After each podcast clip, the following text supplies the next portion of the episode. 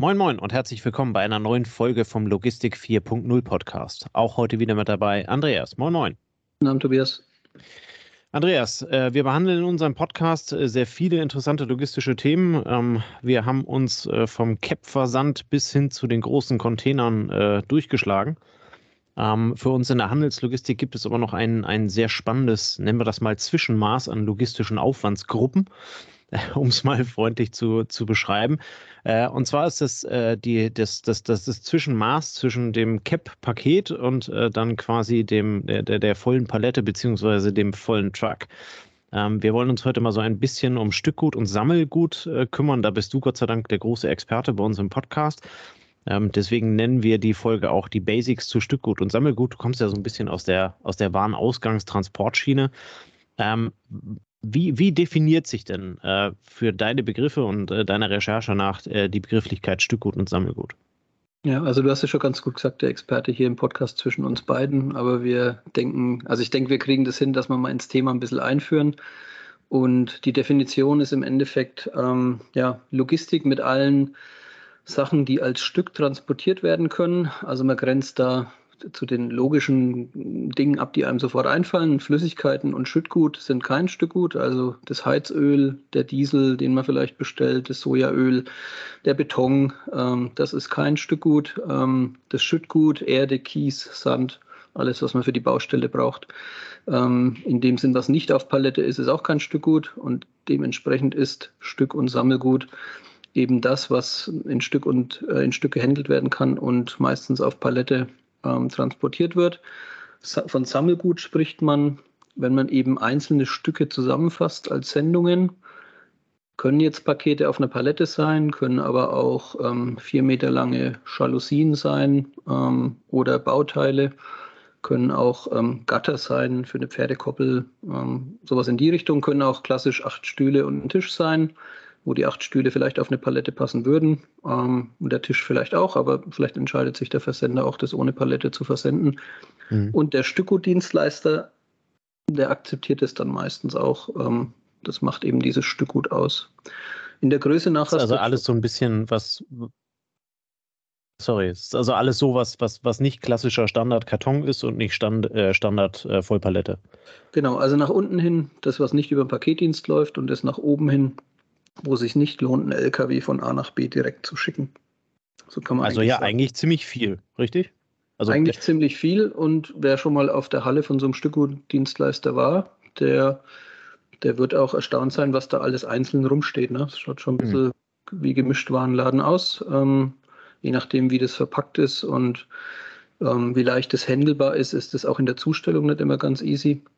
Ähm, und dementsprechend der Stückgut, der Stückgutspeditor muss eben mit vielem zurechtkommen und muss viel kombinieren, was so der CAP-Dienstleister eben nicht tut oder weniger tut, weil er hat ja die Pakete bis zu 40 Kilo oder vielleicht mal 60, hat vielleicht noch Sperrgut, das ist ja besonders voluminöses äh, Paketsendung oder vielleicht auch was, was etwas seltsam verpackt ist, zum Beispiel runde Rollen für lange Papier oder für versandtes Papier oder für irgendwelche Leisten. Ähm, das kann man auch noch über Paket schicken. Ähm, ansonsten ja, wird es da schon schwierig. Und wie gesagt, wenn es so in den Möbelbereich reingeht, in den Sportgeräteversand, wer mal ein Fahrrad verschicken will, na, das ist so ein Thema.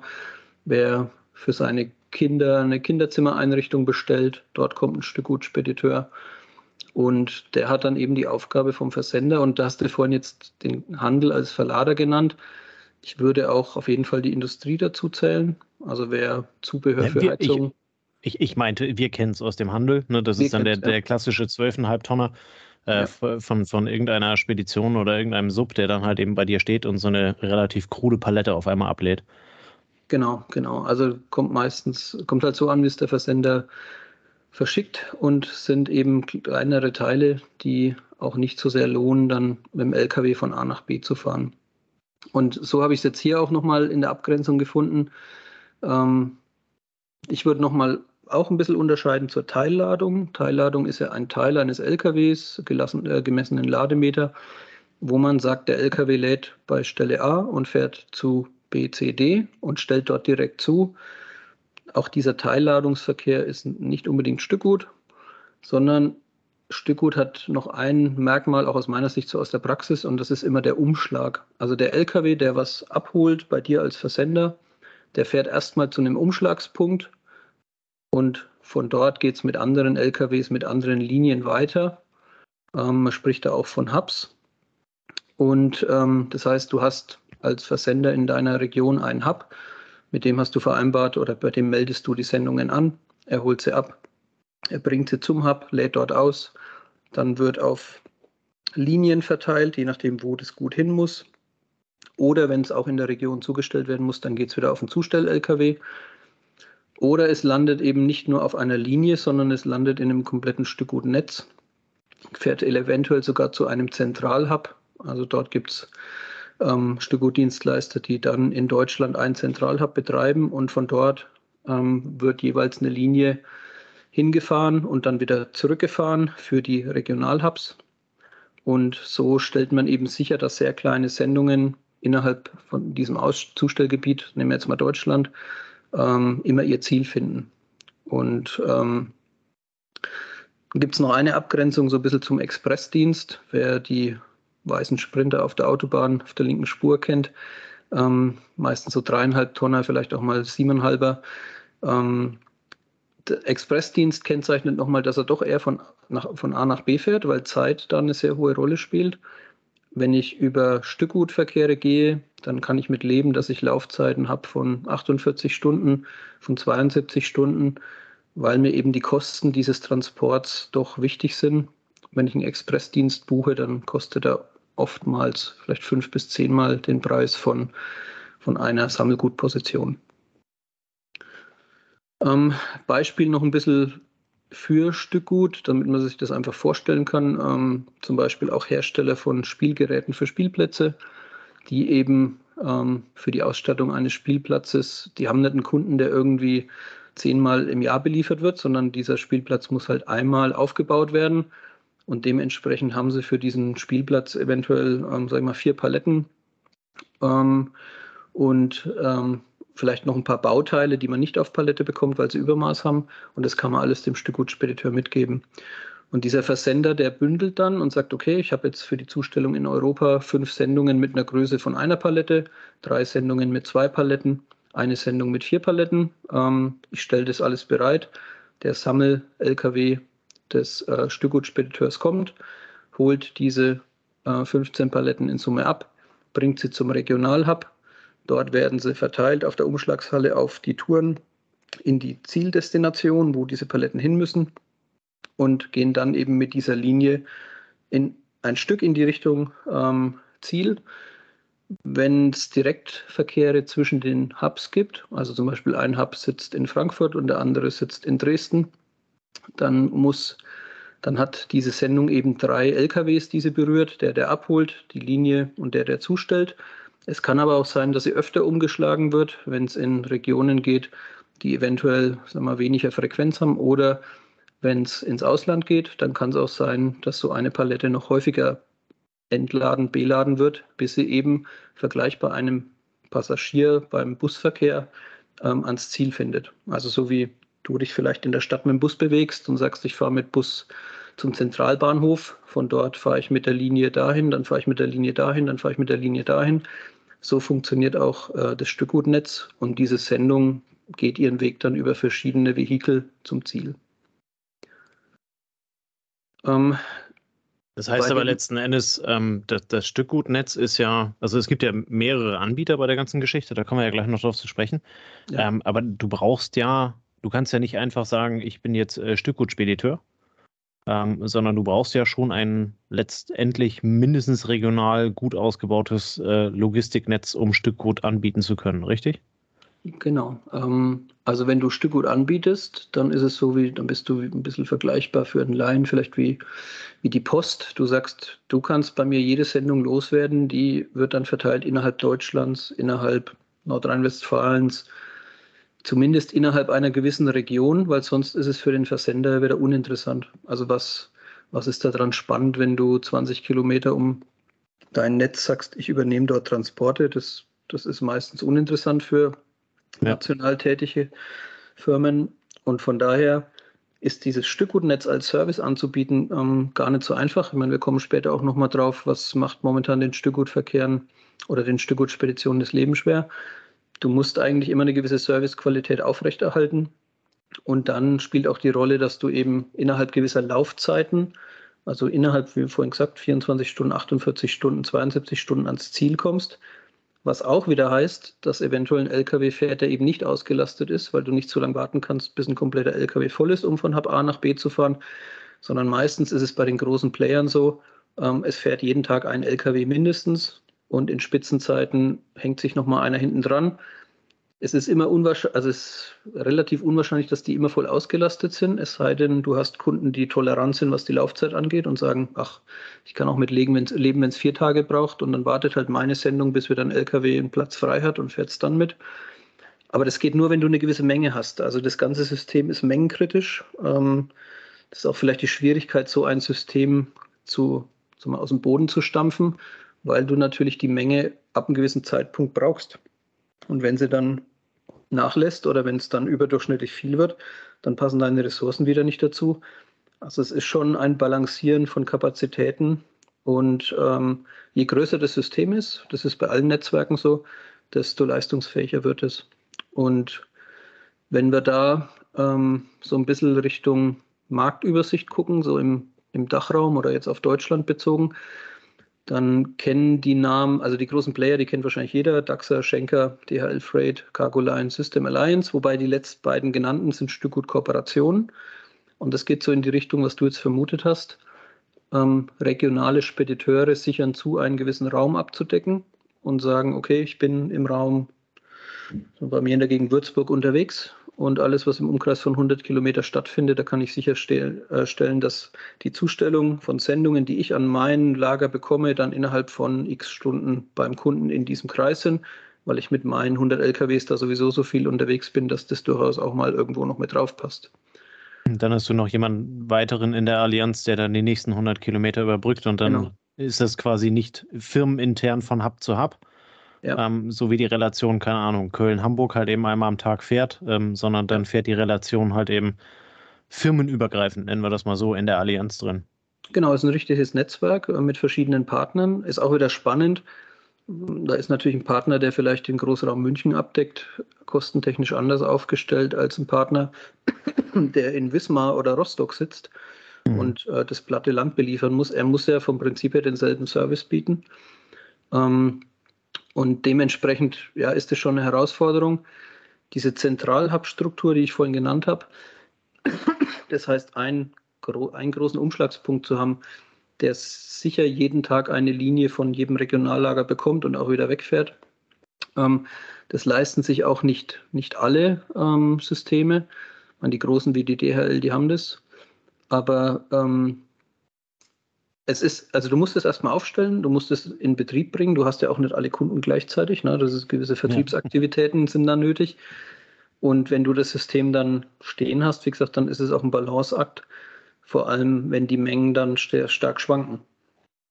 Ähm, aber also wie gesagt, die, die genannten sind die größten. DAXA ist insgesamt der größte. Da hat die DVZ am 30. März ähm, eine gute Übersicht äh, in der Zeitung gehabt wo du siehst, wie viele Depots betreibt jeder, wo du so ein bisschen einen Eindruck bekommst, wie viele Sendungen schlagen denn diese Netze um. Und ähm, da ist es eben Hast so, dass. Hast du da mal so ganz, ganz grob ein paar Zahlen, damit man mal einen Eindruck davon bekommt, wie viel da läuft? Ja, ich, ich schieße einfach mal ein paar raus. Ähm, DAX 30 Millionen Sendungen, DHL 14 Millionen Sendungen, ähm, der IDS-Verband 16 Millionen Sendungen. Cargo Line 13 Millionen Sendungen. Also da, da laufen schon enorme Mengen. Und dann mhm. hast du noch ein paar kleinere Player, ähm, die nennen hier Palletways, CTL, ähm, Emmons, die haben dann halt 2 Millionen, 5 Millionen, knapp eine Million. Ähm, Schenker nochmal als großer auch wieder 13 Millionen. Ähm, System Alliance 7 Millionen. Also man kann sagen, die Großen haben über 5 Millionen. So ein Raben ist auch im Mittelfeld, hat knapp 5 Millionen. Und also wie gesagt, die Kostenstrukturen, je größer das Netz, je mehr da unterwegs ist, desto höher ist ja die Wahrscheinlichkeit, jetzt für einen einfachen Spediteursgedanken den LKW immer relativ voll zu haben. und vielleicht auch immer Kunden zu haben, die akzeptieren, dass die Ware etwas länger steht und die Zustellkosten Deutschland abzudecken, dafür die nötigen LKWs zur Verfügung zu stellen. Diese Kostenstrukturen sind ja normalerweise bei allen relativ gleich, weil jeder stellt mit dem LKW zu, jeder hat die gleichen Dieselkosten, jeder zahlt dem Fahrer ungefähr das Gleiche und äh, dementsprechend ja, ist da ein hoher Kostendruck auch da. Vor allem, wenn die Mengen dann mal nachlassen, dann wird der Kostendruck halt schon sehr hoch, weil dann geht es darum, das Netz auch ausgelastet zu halten. Ähm, so ein bisschen die Herausforderung, die die, die Branche hat, ähm, auch aus, rausgenommen aus verschiedenen Interviews jetzt einfach, ähm, die so durch die Presse gingen. Corona, der Krieg in der Ukraine ist ganz klar. Ähm, aber warum ist es so? Und da kommen dann die ursprünglichen Herausforderungen der Stückgutnetze. Es sind die Mengenschwankungen. Wenn du so ein Netz betreibst, du weißt, es gibt jeden Tag zwei LKWs von München nach Berlin, dann kannst du die direkt chartern und fest verhaften und die können sich darauf einstellen und entsprechend mit Rückladung planen. Hast du aber dann saisonale Schwankungen von einer auf die andere Woche von 100 Prozent, von 150 Prozent, ähm, ist der Onlinehandel schwer beherrschbar wie zu Corona-Zeiten in den Lockdowns. Mhm dann werden diese Netze richtig äh, überflutet und mit, mit Ware ja, überlaufen. Und diese Hubs sind ja dafür gemacht, dass die Ware kurz aufblitzt, sagt man da. Also die kommen, die kommen ungefähr um 16 Uhr rein und die müssen um 20 Uhr, 23 Uhr, 2 Uhr wieder raus. Und wenn du dann ein hohes Aufkommen hast und dann sind keine Fahrzeuge da, die diese Mengen wieder aus den Hubs rausbekommen, dann gibt es halt so einen Verstopfungseffekt, dass der Hub einfach überlastet ist und da zu viel Letztendlich sehr ähnlich zu dem, was wir ja auch ähm, bei den Containern sehen. Ne? Also dieses, äh, wir haben, wir haben regionale, lokale Lockdowns, äh, sei es damals also in Rotterdam oder Hamburg, äh, sei es jetzt gerade vor kurzem in China drüben, äh, Shanghai und, und Ningbo, äh, wo dann halt eben ein Hafen einfach mal eine Woche zu ist. Ähm, theoretisch kann da eine Rumpfmannschaft arbeiten, aber die schafft halt eben nicht den, den, den Peak da, diese, diese ganzen Schiffe abzuarbeiten. Und genau das Gleiche ist ja dann letztendlich ähm, bei einem, bei einem Stückgutspedi auch. Ähm, da kommen unglaublich viele Sendungen und äh, meistens weiß man ja auch nicht, wie die Dinger vorher aussehen genau. Ne? Das sind halt eben dann Stückgutsendungen, ähm, die halt eben nicht dem, dem Standardmaß äh, entsprechen und dann musst du die halt eben so auf die LKWs verbasteln, dass sie dann halt eben auf die Linie kommen können, äh, um, um dann ja. halt eben im, im Partner-Hub dann äh, auf, die, auf die Zustellfahrzeuge geladen zu werden. Ja, und, und die äh, Mengenschwankungen, die, die die führt im Endeffekt zu noch einem Effekt. Ähm, also wir haben es auch bei den Paketdiensten, wenn, wenn vor Weihnachten die Online-Händler ähm, einfach das Doppelte, Dreifache produzieren von dem, was sie übers Jahr hinweg produzieren, dann kommen die Systeme auch mit diesen Mengen nur noch schwer zurecht. Und was passiert dann? Ich muss Zusatzkapazitäten chartern, die natürlich teurer sind als meine Standard, ähm, als meine Standardkostenstruktur. Ja. Und das heißt, diese Mehrmengen wo, wo sich andere Logistiker immer freuen, wenn es mehr wird, weil dann die Kostenstruktur tendenziell durch den Skalieren, Skaleneffekt, durch den Mengeneffekt auf jeden Fall besser wird, ähm, muss das bei den Stückgutnetzen nicht der Fall sein. Also wenn du einfach einen gut getakteten, guten Ablauf hast, wenn du als, also wenn du dir vorstellst, du bist Vertriebler für ein Stückgutdienstleister und hast deine Kunden ein Stück auch danach, sag mal, über die Woche verteilt und sagst zu dem einen Industrieunternehmen, komm bei euch, holen wir, holen wir immer freitags ab, weil ihr produziert ja unter der Woche und der nächste ist vielleicht Automotive, arbeitet übers Wochenende und du sagst, dann hole ich bei euch Montag ab, weil die anderen haben am Montag wenig und dann bastle ich euch, dann bastle ich praktisch mhm. eine gleichmäßige Auslastung über die Woche zusammen. Ähm, und auf einmal kommen dann Effekte rein, die gar nicht beherrschbar sind und hinten dran steht einer, der sagt, wir haben unserem Kunden zugesichert, wir sind in 48 Stunden da.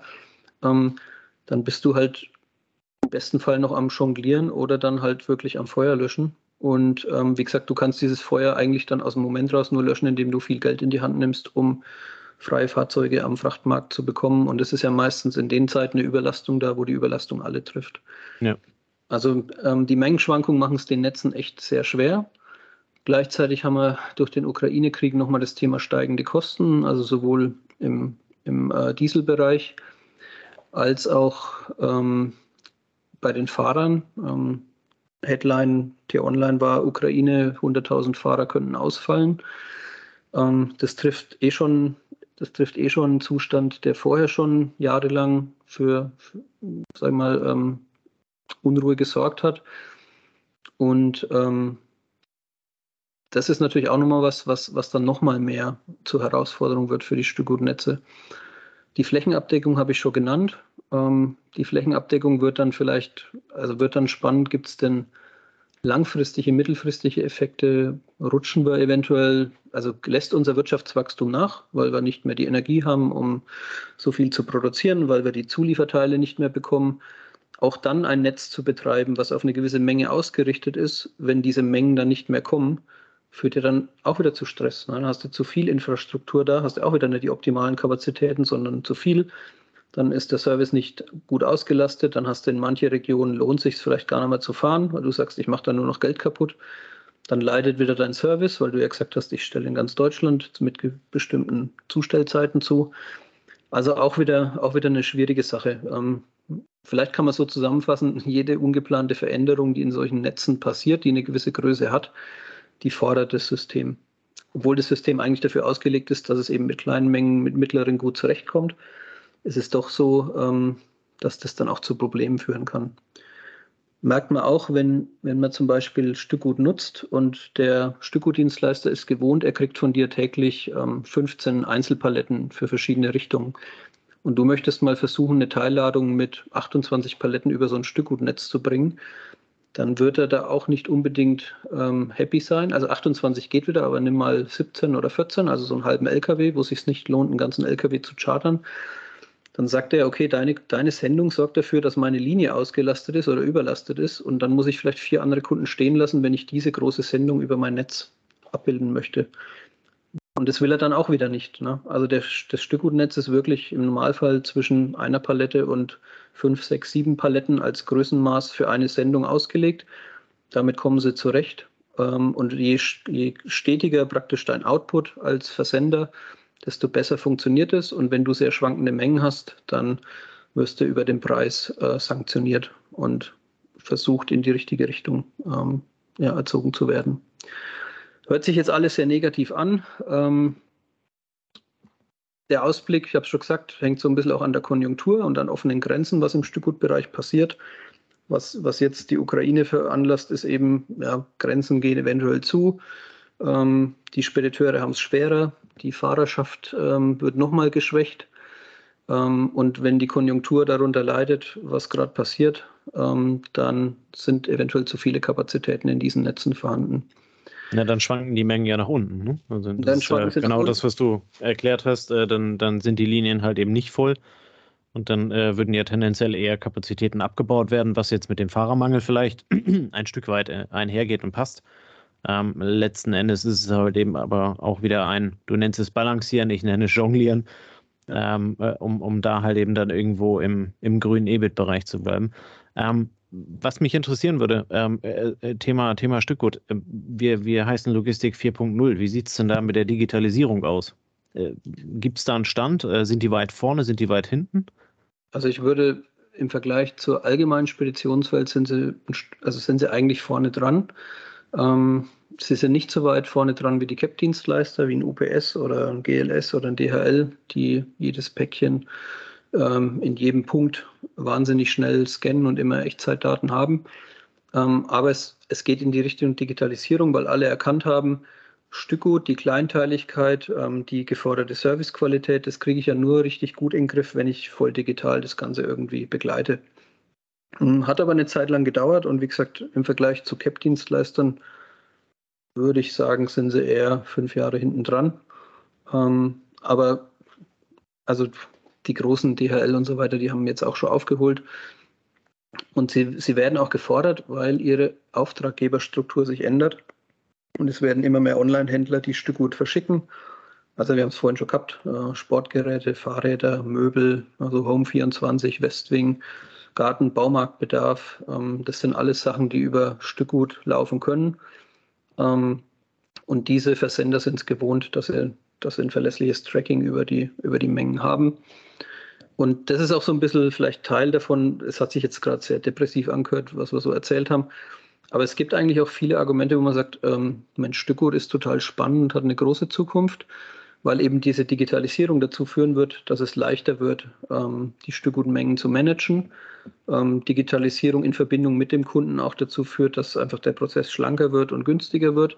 Es ist keine Erfassung mehr nötig in dem Sinn, der Versender gibt im besten Fall die Daten an den Stückgutspediteur, vielleicht gibt ihm sogar einen Forecast. Ähm, und je digitalisierter diese Netze sind, desto besser funktionieren sie auch. Der Onlinehandel sorgt dafür, dass mehr Mengen ins Gesamtsystem kommen, was wir vorhin angesprochen haben mit, vielleicht führt die Rezession dazu, dass es immer weniger wird. Ähm, irgendwann kommt halt dieser auch wieder Buslinieneffekt. Es lohnt sich nicht mehr, den Bus fahren zu lassen, weil einfach zu wenig unterwegs sind. Und es würde im Stück gut heißen, es lohnt sich nicht mehr, einen Direktverkehr zum Hub von München nach Frankfurt oder ja, München nach, ähm, sage ich jetzt mal, Stuttgart fahren zu lassen, sondern vielleicht die Fahrt über den Zentralhub in der Mitte von Deutschland und dadurch einen Tag vielleicht längere Laufzeiten. Also wenn es nach unten hin einen gewissen Mengeneffekt oder wenn es eine gewisse Menge unterschreitet, dann wird es auch schwer, dass solche ähm, Systeme so einen attraktiven Service bieten. Es muss eine gewisse Menge da sein, eine gewisse Grundlast. Ähm, und der Onlinehandel ist eben unter Corona wahnsinnig stark angestiegen. Und dennoch sind diese Spezialsegmente wie der Möbelhandel, der Möbelhandel hat momentan 10% Online-Anteil.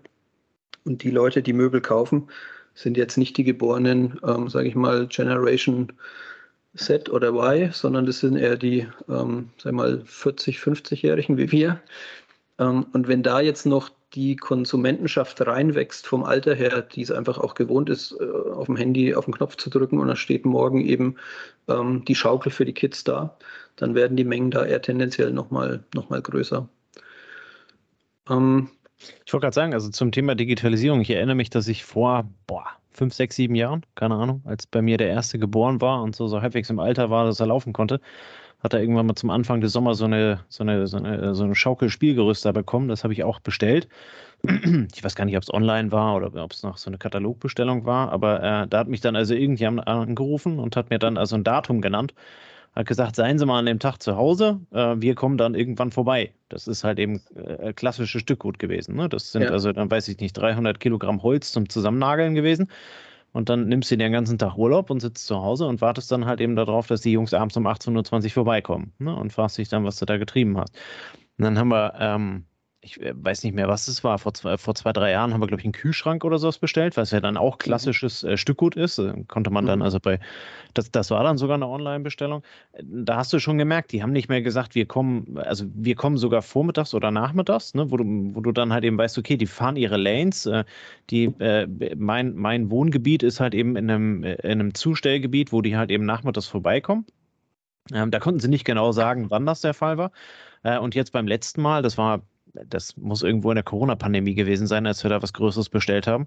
Äh, Waschmaschine oder irgendwie sowas. Ne? Ähm, mhm. Da war es dann also wirklich so, da hast du ähm, also einerseits den Service der Zusteller bekommen, die haben dich eine halbe Stunde vorher angerufen und haben gesagt, wir sind jetzt hier gerade, weil die natürlich auch ihre, also je, je, weniger die warten, desto, desto besser kommen sie halt eben mit ihrer Tour auch durch. Dann haben sie dich angerufen und gleichzeitig hast du halt eben in regelmäßigen Abständen auch immer so einen so E-Mail-Ticker dann halt eben bekommen, mhm. ne? wo dann halt eben stand, hier, ihr Zustellfahrzeug, also ähnlich wie bei, einer, wie bei einem DRL DHL-Paket, einfach nur als Beispiel. Ne? Das, äh, da ja. hast du ja auch diese, diese Stati, ne? ihr, ihr Paket wurde da und da gescannt, ist am, ist am, äh, äh, ist am Hub äh, im Ausgang und so weiter und ist aufs Zustellfahrzeug geladen. Und genau das gleiche hast du halt eben als E-Mail-Status dann halt eben bekommen, hast morgens dann die, den Status bekommen, ihre Sendung wurde auf Zustellfahrzeug XYZ äh, geladen.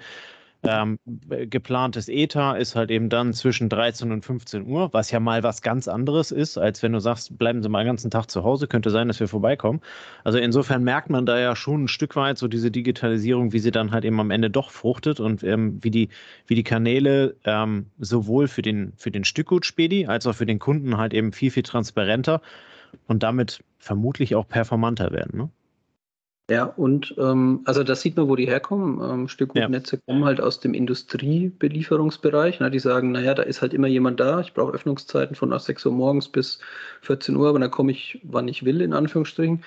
Man muss zur Entschuldigung sagen, die Stückgutzustellung ist ja auch nicht so einfach wie ein Paket. Ne? Also es ist halt nicht so absolut, wie bei DHL. Absolut sondern der hat die Hebebühne meistens dabei, damit er diese 300 Kilo von der Ladefläche dann zu dir bekommt. Dann sagst du ja. vielleicht, naja, fahren Sie mal hier in den Hof rein. Also er muss es dir auch ja nur an die Bordsteinkante stellen. Ähm, er muss es nicht hochtragen, er muss es nicht in den Garten schleppen. Ähm, vielleicht hat er noch eine Ameise dabei und fährt sie dann doch ein paar Meter in die Richtung, wo du möchtest.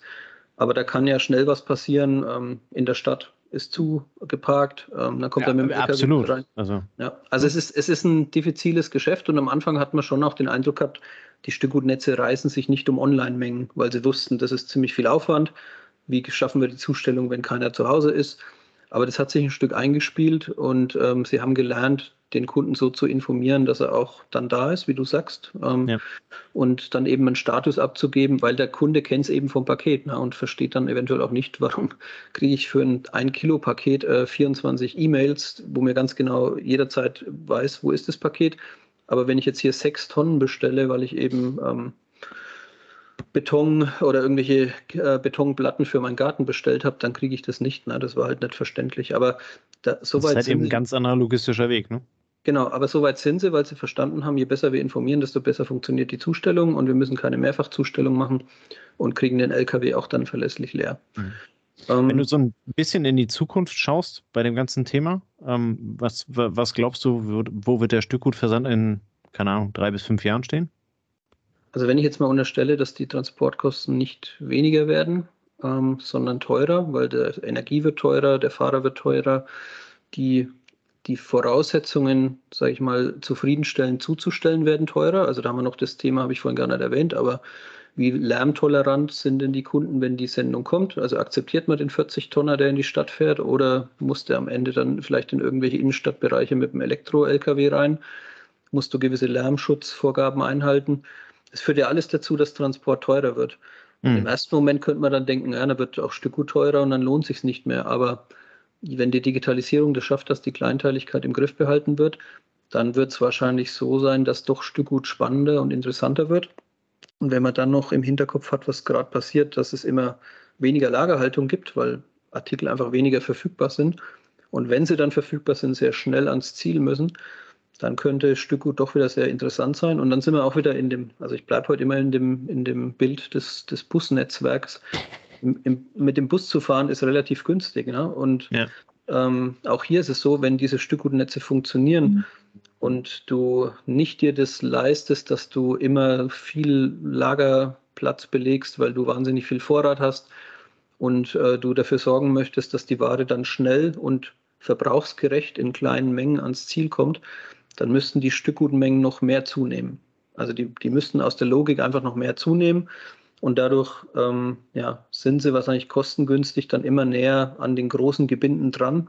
Und je besser die Digitalisierung läuft und der Austausch von den Daten, desto interessanter wird es. Und ich glaube deshalb, auch mit dem Anwachsen des Onlinehandels, ähm, müsste es so sein, dass das Stückgut immer mehr Beliebtheit bekommt, ne, immer interessanter wird. Und die großen Player, haben wir vorhin genannt, wer so über 5 Millionen Sendungen hat, ähm, denen müsste das entgegenkommen, weil deren Netze sind ja heute schon relativ gut ausgelastet. Ja. Und wenn die dann verlässlich über verschiedene Branchen auch mit verschiedenen saisonalen Schwankungen erreichen, dass die saisonale Schwankung ähm, eben nicht nur an Weihnachten stattfindet nach oben, sondern vielleicht auch im Frühjahr und dann vielleicht im Sommer, weil es dann irgendwelche Pools gibt und was weiß ich. Ne? Also du kannst ja da auch verschiedene saisonale Effekte mitnehmen dann müsste das Stückgut eigentlich an Beliebtheit eher zunehmen. Wäre jetzt mal so eine Abschlussthese. Und je mehr Mengen du da hast, desto besser wird der Service. Weil wenn du eben nicht nur einmal am Tag mit dem LKW von München nach Frankfurt fährst, sondern oder nach Stuttgart, sondern vielleicht genug Mengen hast, dass es sieben Linien geben kann, dann fährt alle zwei Stunden eine Linie oder alle vier Stunden. Und dann kannst du wieder einen besseren Service verkaufen, weil du sagst, von München nach Stuttgart kann ich eine Zustellung also wenn Sie es morgens bis 10 Uhr bei uns am Hub haben, dann ist es abends bis 16 Uhr oder 18 Uhr vielleicht sogar verteilt im, im ja. Stuttgarter Gebiet. Und dann bist du halt beim sehr interessanten Service, ähm, der durchaus dann auch wieder für Industrie interessant sein könnte, weil dann bist du wieder bei Just-in-Time oder Just-in-Sequence-Belieferung. Ähm, also ich, ich denke, dass es ein bisschen ähnlich läuft wie bei den Paketen. Es werden immer kleinteiligere Gebinde. Der Onlinehandel verschickt ja meistens 1, ähm, Stücker Bündelung. Das ist ein Artikel im, im Paket und auch bei den Stückgutbereichen könnte das so sein, dass wir immer weiter wegkommen von den Full Truckload und von den Teilladungen mit 17 Stellplätzen, mit 19 und dafür liefern wir vielleicht dreimal die Woche, fünfmal die Woche eben zwei Paletten. Und wenn es so funktioniert wie bei den Busnetzen, dass eben eine gewisse Last da ist, die die Grundauslastung sicherstellt, dann trägt sich das Ganze und dann gewinnen auch alle ein Stück dadurch weil du weniger Lagerfläche brauchst, weil es mehr Verlässlichkeit ja. gibt, mehr Ausweichmöglichkeiten. Wobei, also die, die Vergleichbarkeit mit Busnetzen, ja, ich verstehe, was du meinst. Auf der anderen Seite sind die subventioniert. Ne? Ja. Ähm, da fährt morgens um 4.30 Uhr ein Bus im Zweifel mit zwei Leuten und mittags ist er überfüllt mit 83 Schülern. Ja. Ähm, also der, der, das ist ja etwas, was auf der, was auf der Stückgutlinie nicht funktioniert. Aber wenn du zum Beispiel das Flugnetz von irgendeiner äh, Airline nimmst, ne, ähm, ja. die, die kann halt eben einmal pro Tag, äh, keine Ahnung, äh, Düsseldorf, Barcelona fliegen. Und wenn der Bedarf halt eben hoch ist, dann fliegst du es halt eben zwei und drei und viermal und äh, kannst es halt eben entsprechend anbieten. Ähm, und der, der halt eben weiß, dass er der, der heute weiß, dass er also im August äh, nach Barcelona fliegen möchte, der kriegt halt eben günstigen Preis und der, der halt eben dann irgendwann später erst zusteigt, der muss halt eben dann den etwas teureren Preis zahlen. Das ist ja sehr, sehr analog dem Stückgutnetz und wenn der Flieger voll ist, ist er voll. Ne? Also dann, die, die, die nehmen nicht den 301. Passagier noch mit, wenn, äh, wenn maximale Zuladung 300 plus, äh, äh, plus Gepäck sind. Ja, und also gut, was so, also Subventionen ist vielleicht ein Thema, auch da, wenn man so ein bisschen Fantasie spielen lässt, es gibt ja Städte, die sagen, ich möchte die LKWs hier aus der Zustellung irgendwie raus haben. Ja. Ähm, und die denken dann über White Label Hubs nach, wo eben verschiedene Zusteller außen am Stadtrand zustellen und dann fährt der LKW eben gesammelt in, eine, in ein Gebiet rein, sodass in die Königsstraße eben nur noch zwei LKWs reinfahren und nicht mehr 17 über zwei Stunden verteilt. Und heute liefern eben 17 LKWs jeweils vier Paletten für dieses Gebiet und fahren dann weiter. Und zukünftig ja. wäre dann die Zustellung mit zwei LKWs von der Menge her genauso abgedeckt ähm, und äh, findet eben konzentrierter statt. Da kann man auch mit Subventionen spielen, indem eine Stadt sagt, wir fordern das und wir zahlen eventuell dann auf die letzte Meile oder wir geben da irgendwelche Vergünstigungen, wenn das eben über diese Sammellösung läuft. Also da ist Logistik heute in sich schon sehr optimiert. Aber wenn du die großen Städte anguckst, ähm, das ist bei CAP-Dienstleistern genauso wie vielleicht bei Stückgutspediteuren, dann kommt halt erstmal einer von der DHL und vielleicht kommt zwei Stunden später in die gleiche Region einer von DB Schenker und vielleicht kommt dann noch einer vom IDS-Verband, mhm. weil eben jeder eine Palette zustellt und da ist eben keine Bündelung da. Und, da könnte man natürlich genauso überlegen, zu sagen, man subventioniert eine Lösung, um eben dann nur noch einen LKW dort zu haben in dieser Straße, der dann die drei Zustellungen durchführt. Aber muss man gucken. Also was, was ich noch spannend finde, ist, Stückgutportale werden immer beliebter, also auch für den Normalverbraucher wie uns beide, ne, dass man dann sagt, okay, es, gibt, äh, es gibt Portale, da können auch wir einen Stückgutservice buchen, was in der Vergangenheit nicht immer so einfach war als Privatmann. Vielleicht will ein Stückgutnetz überhaupt nicht dich als Privatmann als Kunden haben, weil du einmal im Jahr vielleicht eine Palette verschicken willst. Aber wenn du eben dann über ein paar Myra oder sonst irgendwas gehst und äh, über ein Portal gehst, wo auch der Endverbraucher so an die Hand genommen wird, dass die Stückgutanmeldung ordentlich erfolgt, dass er im Prozess geführt wird, dann könnte das Stückgut durchaus auch noch mehr die Masse erreichen und ähm, beliebter werden. Ja. Und da ist Zumal auch wieder, ja. Da ist dann was wieder die Digitalisierung. Ja, da ist die Digitalisierung halt wieder der Enabler. Ne? Also eben ja. ein Portal zu haben, jemand, der den Prozess so durchleuchtet und eigentlich, ähm, sage ich mal, einen Service anbietet, den der klassische Stückgutanbieter gar nicht sich ausgedacht hat, weil er sagt, ich will doch gar nicht den Endkunden als, als Kunden haben. Aber das Portal baut es eben wieder so elegant, dass es disruptiv in den Markt reingeht und einen Service anbietet, den die etablierten Player nicht, nicht geliefert haben. Ja. Naja, und gleichzeitig ähm, wird das Netzwerk ja auch darauf äh, angelernt äh, über, des, über den Retourenprozess der Online-Händler. Ne? Also genau. was per Stückgut geliefert wird, äh, muss ja im Zweifel per Retoure dann auch per Stückgut zurück.